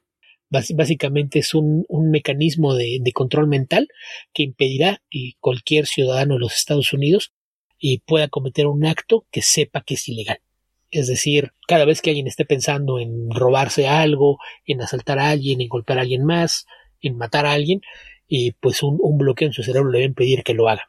Entonces, dentro de todas las implicaciones que esto tiene y, lo, lo, severo que suena pensar en un mundo donde eh, el gobierno tenga acceso a controlar a la población, en, ese mundo es donde Rick Remender, que en este caso es su equipo con Greg Tocchini, este artista brasileño que tal vez ubiquen porque su colaborador en, la serie de Low, cuentan esta historia sobre un criminal que planea un golpe para ejecutar justamente el último día antes de que entre en, vigor esta, esta, señal que se va a emitir mediante ondas de radio.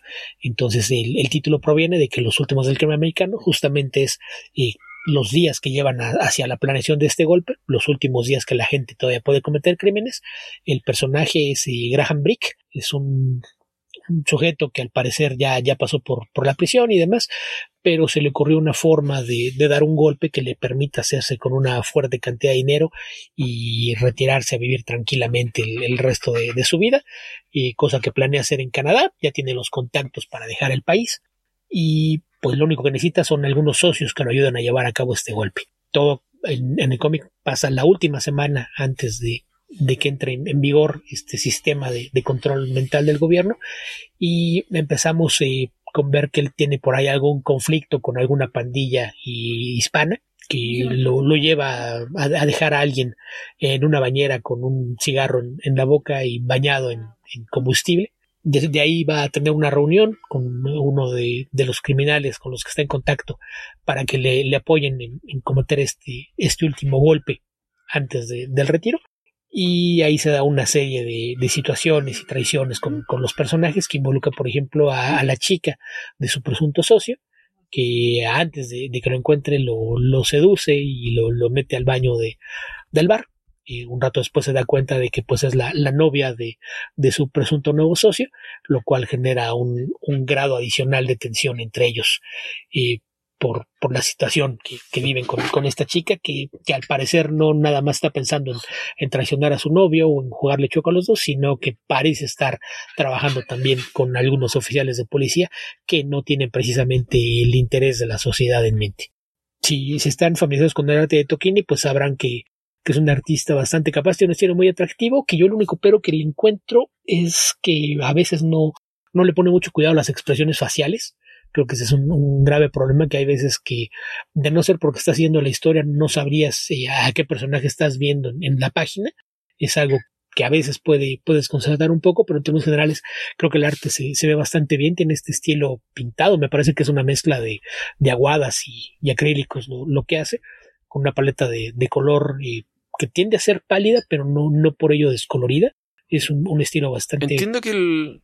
Perdón, Beto, entiendo que el trabajo de Greg Tokini es digital, pero sí. sí da ese. Esa, mm, ese aspecto. ¿De qué año es este cómic? Eh, según yo, se publicó originalmente en 2010 y el TP más reciente es de 2017. O sea, es anterior a Low y algunas otras cosas que hizo por ahí con Remender. Pero sí. Mm. A mí me da la, impresión de que es porque Low, que también lo dibuja Greg Tocchini, tiene un, arte bastante más consistente. Sí, eh, ha crecido. Porque Greg Tocchini, por ejemplo, si, si lo ves en, las en las portadas, estoy hablando de Greg Tocchini de hace más de 10 años, pero si lo veías en las portadas y en el arte interior eran dos artistas distintos.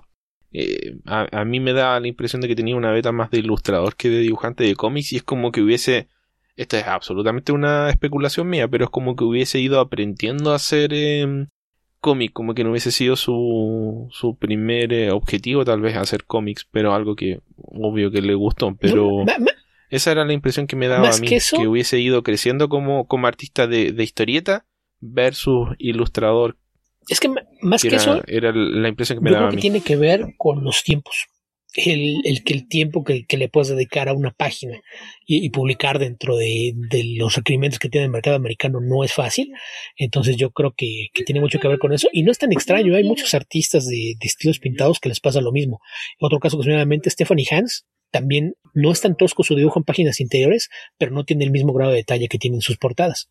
Entonces yo, yo creo que tiene más que ver un poquito con, con el tiempo que le puede dedicar porque sí, eh, como yo no sé, en Low sí se veía mucho más pulido, pero aquí, aquí sí, sobre todo, que Low también tiene un problema por ahí con los rostros, ¿eh? ya es mucho menor que antes, pero sí, pero sí tiene ese problema. Es que, por ejemplo, yo, yo el primer cómic que de, recuerdo haber leído de Greg Tokini, puede que lo haya visto antes, pero este es el que recuerdo, es una miniserie de 12 números de Kyle Reiner, creo que se llamaba eh, Kyle Reiner Ion, que es un cómic. Cuando le dieron brevemente una identidad nueva al personaje, que era algo así como el cúmulo de todos los colores del espectro de, de los linternas verdes, que era supuestamente más poderoso que el resto, e, etcétera. No, no recuerdo bien cuál era la premisa, y creo que lo escribía Ron Mars, que fue como su regreso al personaje. Esto debe haber sido por ahí por el año 2006, 2007, ¿no?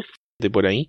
Y el, el arte Greg Tokini, ahí sí me pareció en algunos casos feo, pero más por un tema de tal vez de tiempo de ejecución que es de, de talento. Sí, sí, yo creo que es, más eso. Porque incluso, eh, ahora que de las portadas, las portadas de, de la miniserie original eran de Alex Maler.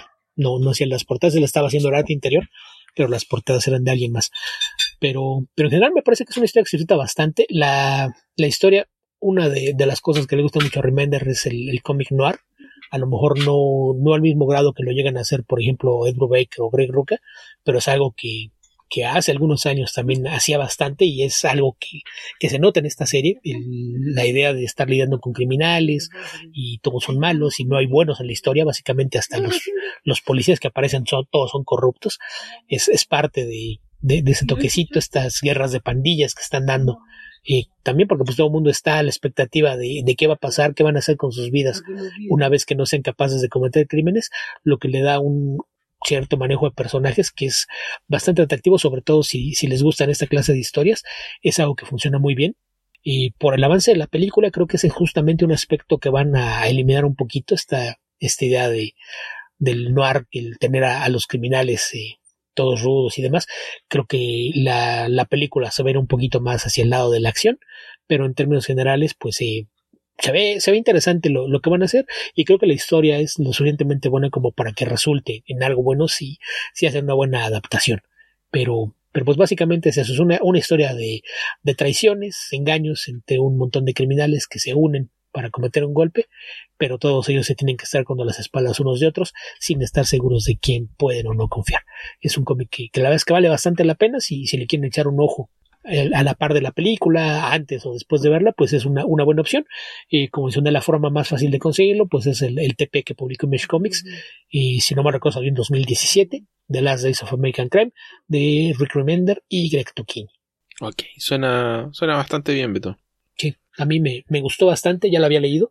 Y cuando vi esto dije, ah, retomémoslo para ver si, si es tan bueno como recordaba. Y sí, lo es. Es una, una que vale bastante la pena. Ok, qué bueno. Otra cosa que quería comentar es que me puse a ver eh, las aventuras Batman de Animated Adventures. Estoy tentado de empezar una, una serie de artículos en el blog para comentar la serie, ahora que tengo ganas de, de volverla a ver después de casi 30 años. No, no sé si les parece una buena idea. ¿Qué opinan? ¿Lo hago o no lo hago? Hace tiempo que no escribo, así que creo que sería un, una buena forma de volver al, al blog he visto tres capítulos hasta ahora, porque empecé ayer. Estamos grabando esto el domingo 31 de mayo, pero va a aparecer en el, va a ser el primer podcast de junio. Y mm, qué es buena esta serie, Beto. Es uno de estos casos en los cuales la, la memoria no te engaña. No, no, sigue siendo igual de buena. Sí.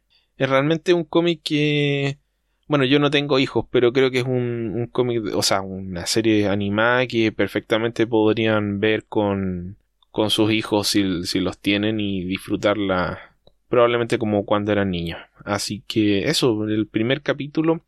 La verdad es que estoy tratando de buscar cuál es el orden en el que se exhibieron estos episodios porque el primer episodio es un episodio con Catwoman y el segundo episodio es un episodio con Mambat. Y el segundo número del episodio de. o el segundo capítulo de, la historia de Catwoman es el episodio 8. Obviamente no se exhibieron en ese orden. Así que voy a buscar ahí, el, orden de exhibición. Y no sé si comentarlo en el orden, digamos, de producción o en el orden de exhibición. Creo que el orden de exhibición sería el, correcto. Pues dependerá del gusto de cada quien. Pero pues seguramente en, Wikipedia, si buscas temporada por temporada, están ahí las, las fechas en las que se emitieron, ¿no? Sí, sí, eso, eso justamente voy a hacer. Y lo otro que quería comentar, ya esto sería lo último, aunque no sé si quieres comentar alguna otra cosa, Beto, todavía tenemos tiempo. Pues tengo otro cómic, pero no sé. Ok. Este, un, comentario un poquito más largo, es eh, Supergirl Being Super, que es una miniserie de cuatro partes, escrita por Mariko Tamaki y, e ilustrada por Joel Jones, que es un cómic podríamos hablar que es tal vez el, el año 1 del origen de Supergirl, un nuevo origen de Supergirl. No forma parte de esta línea de novelas gráficas dedicadas a, los, a jóvenes o, específicamente a librerías, sino que se publicó eh, como un cómic mensual. Pero es una historia que perfectamente podría estar junto a la novela gráfica de Raven que comenté hace algunos meses ya creo. Y mm, la verdad es que me gustó bastante. Em, diría que tiene algunos pequeños problemas muy irrelevantes en términos de, de, la continuidad de la historia, tal vez de la fluidez de la narrativa, pero justamente es porque se centra en la dimensión humana de Supergirl, en tratar de darle tanto un trasfondo de, de su relación con, con su familia adoptiva, como de su personalidad como adolescente, que creo que es lo que está mejor logrado de esta historia, su amistad con sus amigas y eh, como una serie de sucesos que ocurren en, en Midvale, que es el lugar donde está, van afectando esa, esa relación. El dibujo de Joel Jones, como ya hemos dicho muchísimas veces, es buenísimo. Creo que hay un par de secuencias que son un poquito confusas, no tengo claro por qué, ya que Joel Jones me parece que es un artista que realmente no tiene puntos bajos, diría yo. Es buena en casi todos los aspectos, o sea, en todos los aspectos que se me pueden ocurrir. Es buena en diseño de personajes, es buena en diseño de escenas de acción, es buena escritora. Es realmente una artista completa y muy, muy, que hace un trabajo muy bonito. Así que hay un par de secuencias que las encuentro un tanto extrañas, tal vez un poquito apuradas, no, no sé. Imagino que tal vez haya habido algún problema con el, el guion de Mariko Tamaki, no porque sea malo, sino porque no es una escritora que tenga tanta experiencia haciendo cómics todavía. Entonces, eso puede haber jugado algún, algún rol en que esas secuencias sean un, tanto extrañas, o puede ser simplemente una apreciación subjetiva mía. Dejémoslo en eh, eso. ¿Cómo es que una escritora que ganó el Eisner hace cinco años dices que no tiene experiencia escribiendo cómics? No tanta experiencia. Digo, eh, yo la, yo la conocí hace cinco años. Depende, depende de cómo se adapte. También pues. es, eh, recuerda que los cómics son una colaboración, a lo mejor algo por ahí, alguna falta de comunicación, algo. Porque sí, yo todo lo que de, de Meiko también que me ha gustado mucho, entonces más bien habría que ver por ahí qué, qué fue lo que falló, porque sí, eh, no, mm. no tiene tanto volumen, porque generalmente lo que hace ella son novelas gráficas o miniseries que fueron pensadas como una sola historia. Entonces habría que ver. Mire, yo no, no tengo idea de qué forma escribió este cómic, pero imagino que si hizo un em, guion completo es distinto de si entregó una historia para que la adapte el dibujante y luego trabajaron el guion, más digamos tipo estilo Marvel. No sé realmente de qué manera trabajaron, pero hay algunos momentos en los que, por ejemplo, hay una secuencia de, de acción en la cual mm, el personaje de, de Supergirl pelea con el que termina siendo algo así como el antagonista, no exactamente de la historia. Y hay, hay una declaración del personaje, trata de, de atacar a, otro, a una amiga de, de Supergirl, la lanza a su muerte, luego va a destruir un lugar. Y lo que hace Supergirl es utilizar su, su super aliento eh, frío y congelar un, un incendio, una explosión. Y eso se narra de una forma muy breve y un tanto confusa y el personaje que, es el, antagonista en ese momento simplemente desaparece. Pero de una manera un poco anticlimática.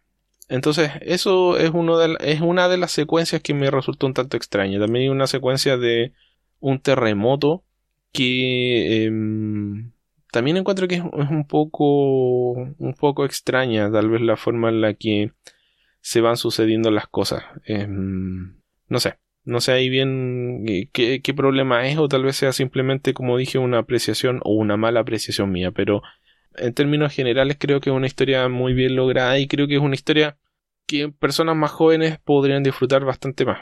No porque no, no la puedan disfrutar ustedes pero no, no está dirigida a un público como nosotros Así que e, e, eso les, podría recomendar. Creo que es un cómic bastante bueno, corto, rápido de leer y con un buen origen para, para Supergirl. Un tanto muy reminiscente del de Superman, pero con suficientes diferencias como para que lo, lo disfruten por sí mismo y que en general creo que con el trabajo de Mariko Tamaki casi todo lo que ha hecho va dirigido más a niños y adolescentes. Entonces en, DC casi todo lo que le han dado es justamente para esta línea de, de lo que iban a hacer Sume Inc., que, ahora creo que ya nada más es DC Kids o no sé cómo quedó, y el que comenté hace algunas semanas de Spider-Man Venom, Double Trouble, también lo escribe ella, pero ya tiene bastantes años siendo cómic independiente, al menos desde, desde mediados de, de la primera década de este siglo, y yo la conocí justamente a raíz de, la historia que no leída, la de This One Summer que hizo con su hermana, y de las cosas que hizo el año pasado, tiene una novela gráfica que se llama Laura and Keeps Breaking Up With Me, que narra la, historia de, una pareja de chicas adolescentes y, los problemas que tienen con su relación personal. Por ahí, si, si quieren ver más o menos también qué hace, el año pasado tuvo un arco en las páginas de Archie, que era mostrando una relación entre Archie y Sabrina, y si no mal recuerdo, el, TP con esa historia estaba programado para salir antes de la pandemia, no, no sé por ahí, pero si lo, encuentran, por ahí les, les, recomiendo que le echen un vistazo, porque sí vale, vale bastante la pena. Y esto suena bastante bien, esta, esta idea de, acercar sobre todo a las heroínas de, de DC a un público juvenil me parece que es una muy buena idea. Sí, a mí también me parece que es una excelente idea y espero que sea mm, que tenga tanto éxito u ojalá bastante más que el que ha tenido la, la línea Erdogan. Eso. Bueno, pues yo el otro cómic que, que tenía de esta semana es eh, The Garden of Bay, una serie de cuatro números publicada bajo el sello Berger Books de, Dark Horse Comics, que también es de los que tenía ya, ya trazado que quería comentarlo desde hace unas semanas y se venía arrastrando, arrastrando, arrastrando. Es una serie escrita por eh, Jean-Marc de Matías, con arte de Cory Howell, color de James Devlin y rótulos del veterano Clem Robbins. La, la serie la, la anunciaron como un misterio, ya, ya que la lees creo que lo, el misterio pasa completamente a, segundo término. Y la historia sigue a Katy Sartori, una, chica adolescente que está en, su último año de la preparatoria en 1969, pero es una chica que tiene toda clase de, problemas de actitud, ¿no? Es la, la, chica rebelde que hace todo lo contrario a lo que le digan sus padres, que siempre está metiéndose en problemas en la escuela y le gusta salir con sus amigas, ya tienen perfectamente ubicado un bar en donde no les piden identificación para ir a tomar, y utiliza toda clase de drogas recreativas, cualquier sustancia extraña que, que pueda, y pues su vida cambia drásticamente una noche, cuando justamente después de escaparse con un par de amigas para ir al, bar que les gusta, que está cerca de, de la bahía de Shipshead, que está en, en Brooklyn, Nueva York, y pues se, se, echa una pastilla de ácido y cuando empieza a sentirse mal sale a, a tomar el aire la, la aborda un sujeto, le hace plática, al parecer y hacen clic, se, se, empieza a llevar bien con él, y cuando están de, frente al mar están hablando de, de música, las canciones que les gustan, y de repente el sujeto la apuñala y la avienta al, agua. Entonces esto es un, un el inicio de, de, la historia y empieza a, narrarte todo en una voz en off que te dice que que pues ella se sentía muy bien, la estaba pasando bien, estaba haciendo clic, por primera vez sentía que había encontrado un, chico con el que se sentía a gusto y, pasa esto. Mientras empieza a hundirse en, el agua, eh, empieza a tener algunas visiones por ahí de, peces y una, una, figura femenina que se le acerca, pero no, no tiene claro si está alucinando, si es efecto de la droga, qué es lo que pasa. Y de repente logra salir al, al aire otra vez, empieza a respirar, sale del agua aparentemente no, no hay rastros de, de pese a que fue apuñalada, pero ella sigue muy confundida, empieza a caminar de regreso hacia la ciudad y regresa hasta el edificio de apartamentos donde vive con sus padres y logra entrar, llega hasta el departamento, se da cuenta de, de que no trae ni, ni, su cartera, ni sus llaves, ni nada, tendrá que tocar la puerta. Va a tocar la puerta y se da cuenta de que está abierta y cuando entra el departamento está completamente vacío, no hay muebles y la apariencia que da es que hace algún tiempo que nadie vive ahí. Entra una mujer, le dice, ¿Qué, ¿quién eres? ¿Qué estás haciendo aquí? Pues resulta que, que la familia que vive ahí ya se mudó y no era su familia. Eh, platica con la señora y de repente se da cuenta de que conoce a la señora, pero la conoció cuando era joven. Resulta que su casera ahora es una anciana, pero cuando ella la, la conoció era una mujer quizás de unos treinta y pocos años, es cuando descubre, al ver un periódico, que está en el año 2019, es decir, 50 años después de que fue apuñalada y lanzada al, río. Y esto obviamente le, le causa una confusión aún mayor a la que ya tenía y, logra recomponer suficiente como para preguntar si, si de casualidad la, señora sabe a dónde fue a dar su, familia. Ya le dice que, que sí, que intercambia todavía algunas postales con ellos cada año, sobre todo cerca de, Navidad, y le consigue una dirección y le, le, da algo de dinero para que pueda pagar el tren ir a, a esta parte de los suburbios de Nueva York en donde aparentemente vive ahora su familia. Una vez que, va hasta el lugar donde aparentemente va su familia, pues descubre que sus padres están muertos, su hermana desapareció hace mucho tiempo sin que nadie sepa dónde, y a quien encuentra viviendo en, la casa de la familia Sartori es a una versión de ella misma 50 años mayor, que aparentemente vive solo con su nieta. A partir de ahí se, empieza a, desarrollar toda esta historia en la que ella está tratando de exactamente qué le pasó, cómo es que pasaron 50 años desde que cayó al agua y salió, y si ella está viva y bien, quién es esta mujer que aparentemente vivió su vida. Y al mismo tiempo empieza a tener por ahí alucinaciones con quién era su, cantante favorito, que le, aparece como un fantasma, pero, pero por alguna razón puede comunicarse con él.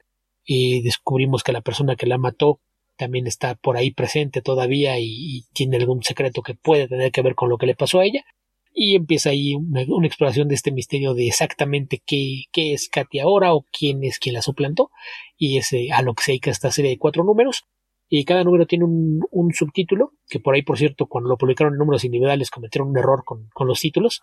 Y las cuatro partes llevan por títulos el cuchillo del tiempo, la sombra del tiempo, la malicia del tiempo y el fin del tiempo. Pero cuando se publicó números sueltos los episodios 2 y 3 los dos aparecieron como la sombra del tiempo por ahí de, escudo editorial que corrigieron en, el tomo recopilatorio. La historia está muy muy bien narrada, el trabajo de personajes ya sabemos que es uno de los fuertes de, de, Matías, el arte de Corin Howell es bastante limpio, no, no llega a ser cartoony, pero me parece que hace una muy buena labor eh, retratando eh, tanto los eh, edificios y locales en, las dos épocas que muestra la historia, como a, los personajes y la forma de, vestir de los mismos. Creo que hace una labor bastante competente. El colorista es James Devlin, que, lo comenté hace poco porque también era el colorista de La Guardia, también de, de Berger Books, así de que probablemente tenga ya alguna relación con, con Karen Berger, que, que le tiene confianza como para ponerlo a trabajar en estos proyectos, y el, rotulado de Clem Robbins, que es un veterano que debe tener 30, 40 años trabajando en la industria para todas las editoriales, y es bueno saber que, de vez en cuando le dan trabajo fuera del Miller World, porque me parece que sería un suplicio si solamente viviera de eso el, pobre. Pero es una, historia que vale mucho la pena, más allá de, del tono en el que está contada, que es, está lejos de, la edad del misterio, tiene por ahí elementos de, de magia, medios sobrenaturales, probablemente habrá quien encuentre toques como de realismo mágico a, la historia, pero es algo bastante, bastante recomendable, que tiene un final que es de esos casos que hay, donde te das cuenta la experiencia del escritor, que logra contarte una historia completa, pero deja una puerta abierta como para que si hay el interés pueda volver a, a visitar a estos personajes y seguir con esta historia en algo distinto. Ok. Suena bastante bien. Y siento que cada vez te acercas más a, mi visión de, Mark Millar y la calidad de su trabajo. No, no, nunca le he negado, pero insisto, tú, tú, a veces das por descontado las dos veces que da la hora correcta al día. Y, pasa. Es raro, pero pasa. Y también a veces es eh, entender también que lo que está haciendo es vender storyboards. Entonces, a, a, veces yo sé que el cómic va, va, a tener muchas fallas, va a ser algo completamente vacuo y superficial, pero eso no quita el hecho de que a veces resulten entretenidos. Entonces yo, yo ahí, bajo esa premisa, a veces no, no soy tan duro, entiendo que, que él de todos modos sabe que aunque le eche más ganas a nadie le va a importar, todo el mundo ya sabe qué esperar de él y eso es justamente lo, lo que hace la mayor parte del tiempo. Al menos ahora ya ha contenido sus ataques de verborrea y decide no estorbar con sus palabras al trabajo de sus buenos colaboradores artísticos. Ok. Beto, creo que con eso estamos terminando de nuestro afán de extendernos un poco, nos extendimos demasiado. Un poquito. No, no, no demasiado. Pero tú fuiste el que metió un tema de tierra prima aquí, entonces la culpa es tuya. Sí, sí, es verdad. Necesitaba hablar un poco de Pearl Jam. Pues ya podremos expandir con eso, tal vez en el próximo episodio de Tierra Prima. Les recordamos también que tenemos abierto una, una competencia, concurso para ver eh, si alguien a partir de sus colaboraciones se gana el derecho a participar con nosotros en, una emisión. Entonces, eh, pues recuerden mandar sus colaboraciones, y ya sea por escrito o de ser posible en algún audio, para formar parte de ese podcast alterno de, de Comic Verso en el que hablamos de todo un poco, a veces hasta de cómic. Así es. Con esto estamos poniendo término a este episodio de Comic Verso. Recuerden que nos pueden encontrar en www.comicverso.org.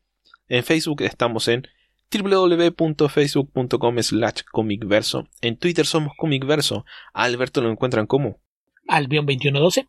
A mí me pueden encontrar como Epedreros y recuerden también que estamos esperando sus colaboraciones para Tierra Prima que las pueden enviar en formato audio como un correo electrónico a comicverso.gmail.com o a podcast.comicverso.org.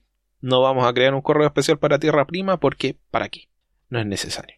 Así que mm, eso, no sé si te gustaría agregar algo, Beto. Nada, lo de siempre, recordarles que les agradecemos y que nos acompañen, que nos sigan escuchando, descargando y recordarles que más allá de las aportaciones que hacemos en Patreon, nos ayuda mucho cuando nos recomiendan o dejan comentarios en nuestro podcast en cualquiera de las plataformas que así lo permitan o pasándole los enlaces a alguien que puedan que, le, que crean que le puede interesar la clase de cosas de las que platicamos por acá. Sí, ya tenemos tres episodios de Tierra Prima publicado y ya acabamos de sacar nuestro especial del mes de mayo de, Patreon, dedicado en esta ocasión a Mask of the Phantasm y a World Finest, estos tres episodios de la serie de Superman que, en mi opinión, son uno de los mejores arcos argumentales de la serie. Así es. Recuerden que también nos pueden encontrar en Instagram, comicverso-podcast.